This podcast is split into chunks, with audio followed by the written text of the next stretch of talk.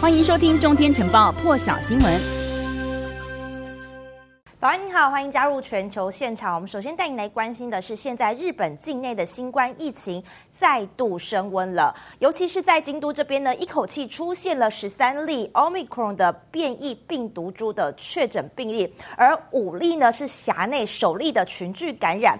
其实呢，这五名确诊者啊，后来经过疫调发现说他们。都有参加同一场的参会，后来都双双确诊了，这让当局认为说是发生在京都辖内的首例的这种 Omicron 变异病毒株的群聚感染。不过呢，这十三例的感染 Omicron 的患者呢，都住院。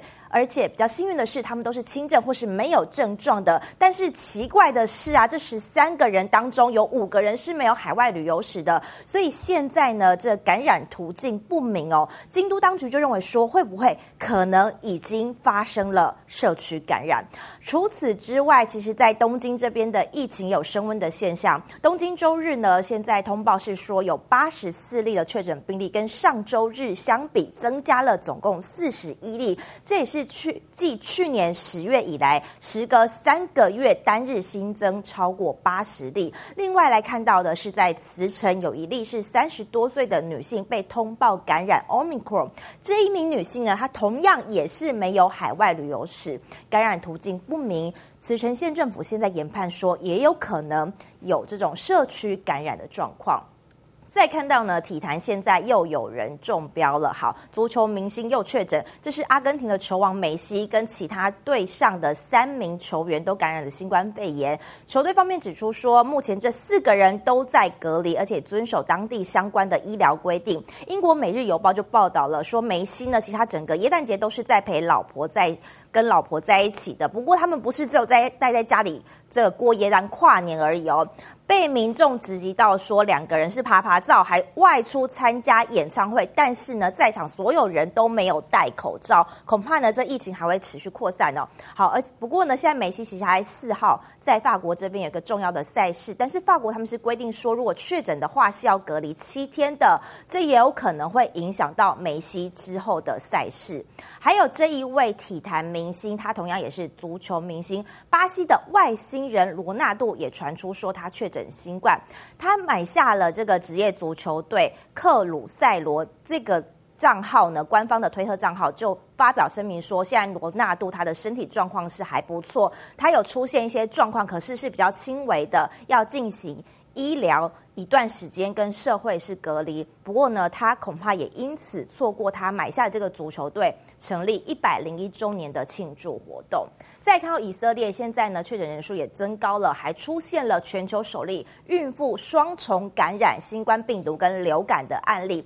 好，日前呢，这以色列政府啊就宣布说要为抵抗力弱的老人家跟癌症患者施打第四剂的补强针。不过现在更进一步宣布了，超过六十岁以上的民众还有医护人员也要打第四剂。带你来听一下以色列总理班奈特的说法。Uh, Israel started preparing for Omicron early on. Uh, this bought us time, which we're using to our advantage. Last week, Israel began vaccinating its most vulnerable citizens with the fourth dose of the COVID vaccine. Tonight, I can announce that Israel will also begin administering the fourth vaccine to all Israelis aged 60 and above, as well as our wonderful medical workers. 好，现在呢，以色列的最高防疫官员也表示说，新冠病毒的 Omicron 变种病毒株呢，病例激增。不过呢，往好处来想啊，可能会让以色列达到群体免疫的 状况哦。以色列的这个这一名防疫官员就说呢，如果要达到群体免疫的话，这染疫数字真的是要比较高。从现在呢，他们病例激增的状况来看的话，很有可能会发生的。但他也说，当然不希望是透过染疫的方式来达到群体免疫，而是希望大家都赶快去打疫苗，这样体内才有抗体嘛。不过呢，再看到这个远在这个南极的科学研究人员，照理说他们在这里做研究应该是与世隔绝的，但现在又传出说，在极地的科研站伊丽莎白公主。南极站有通报说，有半数的科研人员都染疫了。其实呢，这要回溯到去年的十二月中哦，他们为什么会染疫呢？一定是有新来的人把他们病毒带进来嘛。十二月中呢，其实有一批新进人员，他们在抵达七天之后，就发生了第一起的确诊案例。而现在疫情连环爆，二十五名工作人员当中，至少有十六个人病毒检测是呈现阳性的，现在目前通通是隔离当中。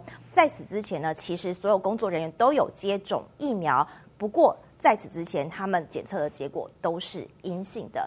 更多精彩国际大师，请上中天 YT 收看完整版，也别忘了订阅、按赞、加分享哦。